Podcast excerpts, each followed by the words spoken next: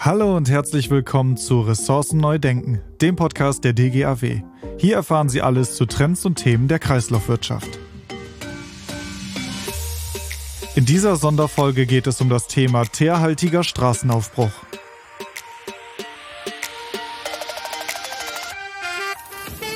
In Deutschland fallen jährlich etwa 3,3 Millionen Tonnen an teerhaltigem Straßenaufbruch an, der als gefährlicher Abfall einzustufen ist. Aktuell werden diese Abfälle überwiegend auf Deponien abgelagert, als Deponieersatzbaustoff verwertet oder der einzigen europäischen Anlage zur thermischen Verwertung in Rotterdam zugeführt. Vor dem Hintergrund der Ziele der Kreislaufwirtschaft ist eine nachhaltige und ressourcenschonende Verwertung dieser Abfälle in Deutschland dringend erforderlich. Auf Initiative der DGAW wurden am 21.10.21 im Rahmen einer Expertenrunde die Verwertungschancen von teerhaltigem Straßenaufbruch im Livestream aus fachlicher und rechtlicher Sicht beleuchtet und intensiv diskutiert. Die Durchführung der Veranstaltung erfolgte in Kooperation mit dem Ministerium für Umwelt, Klima und Energiewirtschaft Baden-Württemberg. Das folgende Interview wurde im ersten Block geführt zum Thema Ressourcenschon. Die Entsorgung von teerhaltigem Straßenaufbruch muss nachhaltig werden. Es diskutiert Herr Pascal Hugo mit Martin Kneisel, Referatsleiter des Ministeriums für Umwelt, Klima und Energiewirtschaft Baden-Württemberg. Diskutiert wird die politische Dimension sowohl aus bundesdeutscher Sicht als auch aus der Perspektive des Landes Baden-Württemberg. Herr Hugo hat das Wort. Äh, Teerhaltiger Straßenaufbruch, ähm, wir haben es eben schon gehört, ist ein gefährlicher Abfall und es ist auch ein problematischer Abfall für die Entsorgung. Technisch, das ist die positive Nachricht, äh, gibt es Lösungen, um das äh, Problem ja, zu lösen. Ähm, nur leider gibt es die bislang nicht in Deutschland. Ähm, deswegen freue ich mich, dass ich mit Herrn Kneisel darüber sprechen kann, was wir denn politisch tun müssen, damit wir die, äh, die Rahmenbedingungen möglicherweise so setzen können, dass äh, sich da eine Besserung ergibt. Herr Kneisel, das Land Baden-Württemberg wünscht sich schon lange, dass es, dass äh, derartiger Straßenaufbruch thermisch behandelt wird. Ähm, nach den Zahlen, die ich jetzt kenne, Sie werden gleich sicherlich noch ein, äh, ein Update liefern, äh, wird immer noch der überwiegende Teil deponiert, auch in Baden-Württemberg. Warum ist das so? Ja, zunächst einmal ist es natürlich richtig, äh, dass diese Aufgabe jetzt mit, mit Vorrang angepackt werden muss, weil wir eine eigene thermische Behandlungskapazität ja im Land noch nicht haben. Es gibt diese eine Anlage in Rotterdam, das wissen Sie alle, die äh, eine thermische Behandlung durchführen kann. Das ist aber aus unserer Sicht nicht der richtige Weg. Wir wollen das vor Ort behandeln. Wir wollen, dass das Material vor Ort verwertet werden kann und dass dieses Material vor Ort auch wieder in den Kreislauf zurückgeführt werden kann. Das hat mit dem Umweltschutz zu tun, aber auch mit Klimaschutzanforderungen. Äh, die Aufgabe ist aber, das hatte ich vorhin bei meiner Begrüßung ja schon gesagt, eine sehr komplexe. Wir haben die Infrastruktur noch nicht. Wir wissen zwar, wie es technisch gelingen kann, damit umzugehen.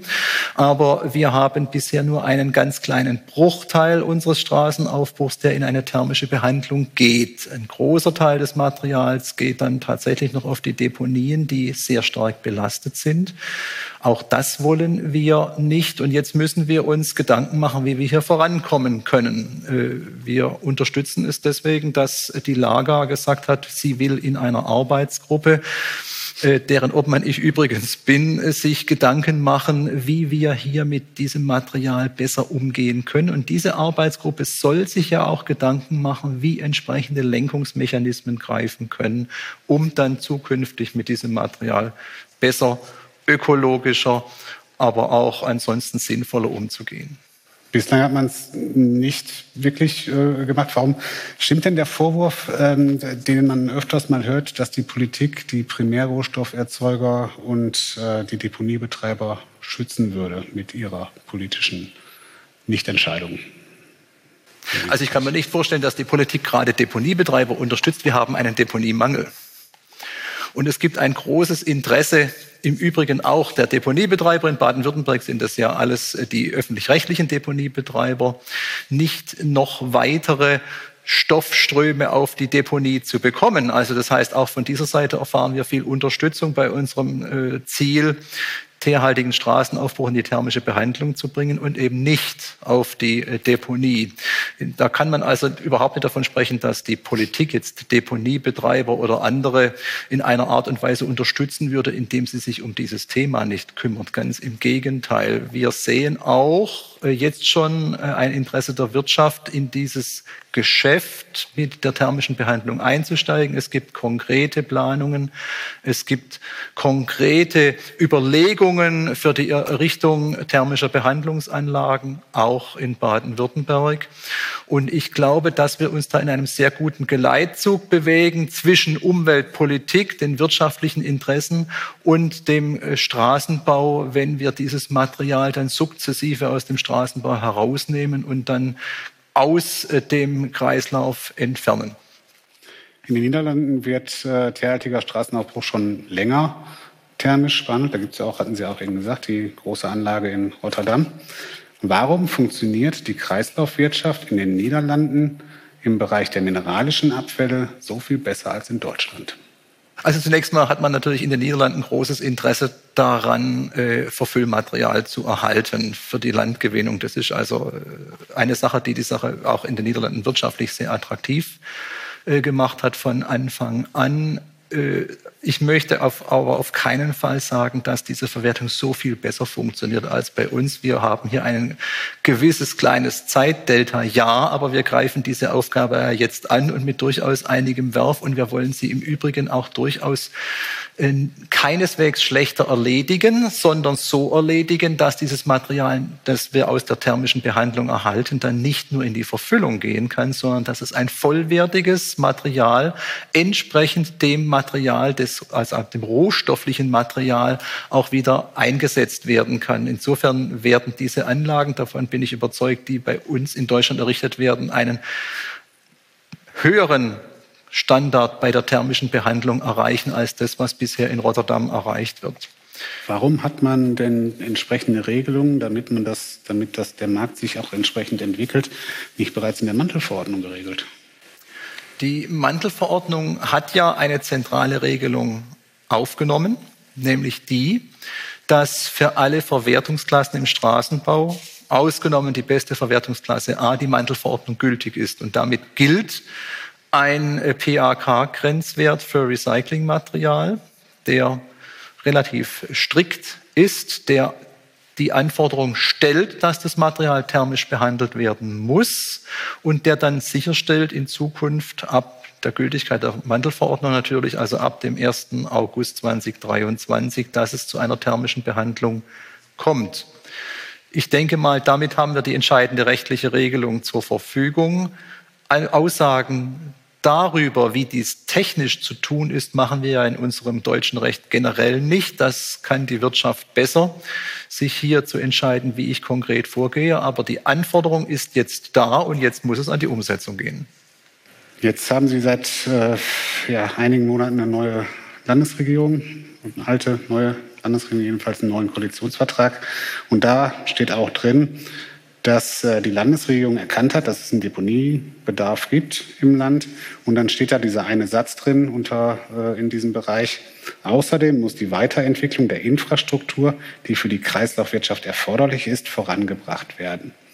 Was heißt das? Wollen Sie innerhalb Baden-Württembergs eigene Regeln, dass, dass Sie hier auch schon eine, eine, eine thermische äh, Behandlung, die, die Regeln entsprechend setzen oder wie, wie ist das zu verstehen? Was ist mit diesem Satz gemeint? Wir wollen auf jeden Fall eine Behandlungsinfrastruktur in Baden-Württemberg haben. Wir wollen eine ortsnahe äh, thermische Behandlung dieses teerhaltigen Straßenaufbruchs haben, so wie wir auch eine ortsnahe Behandlung aller Abfälle wollen. Ortsnah umgehen, ortsnah verwerten, ortsnah wieder in den Kreislauf bringen. Das gilt natürlich ganz besonders für einen derartig umfangreichen Massenstrom. Und das heißt für uns ganz konkret, dass wir äh, all diejenigen unterstützen wollen, die jetzt in äh, die Planung und Errichtung derartiger thermischer Behandlungsanlagen auch gehen, durch eine Fachberatung, durch eine sonstige Unterstützung. Und äh, dass wir uns wünschen, dass äh, möglichst zeitnah die Infrastruktur in dem Umfang zur Verfügung steht, wie wir sie brauchen, um allen thermischen Straßen, äh, teerhaltigen Straßenaufbruch im Land behandeln zu können. Also unser Idealbild, das wird natürlich so schnell nicht zu erreichen sein, unser Idealbild soll ganz klar sein, eine Behandlung des gesamten teerhaltigen Straßenaufbruchs im Land und dann auch Nutzung des erzielten Sekundärmaterials dann auch wieder in Baden-Württemberg. Haben Sie da einen Zeitplan? Das wäre schön, wenn man für derartige Aufgaben einen fixen Zeitplan machen könne. Ich hatte vorher gesagt, es ist eine Aufgabe, die sehr schwierig ist, die sehr komplex ist. Wir haben für die Anlagen die Planungszeiträume, die Genehmigungszeiträume natürlich. Ich bin aber sicher, dass es jetzt relativ rasch dann auch an konkretere Überlegungen in der Wirtschaft gehen wird, derartige Anlagen zu errichten.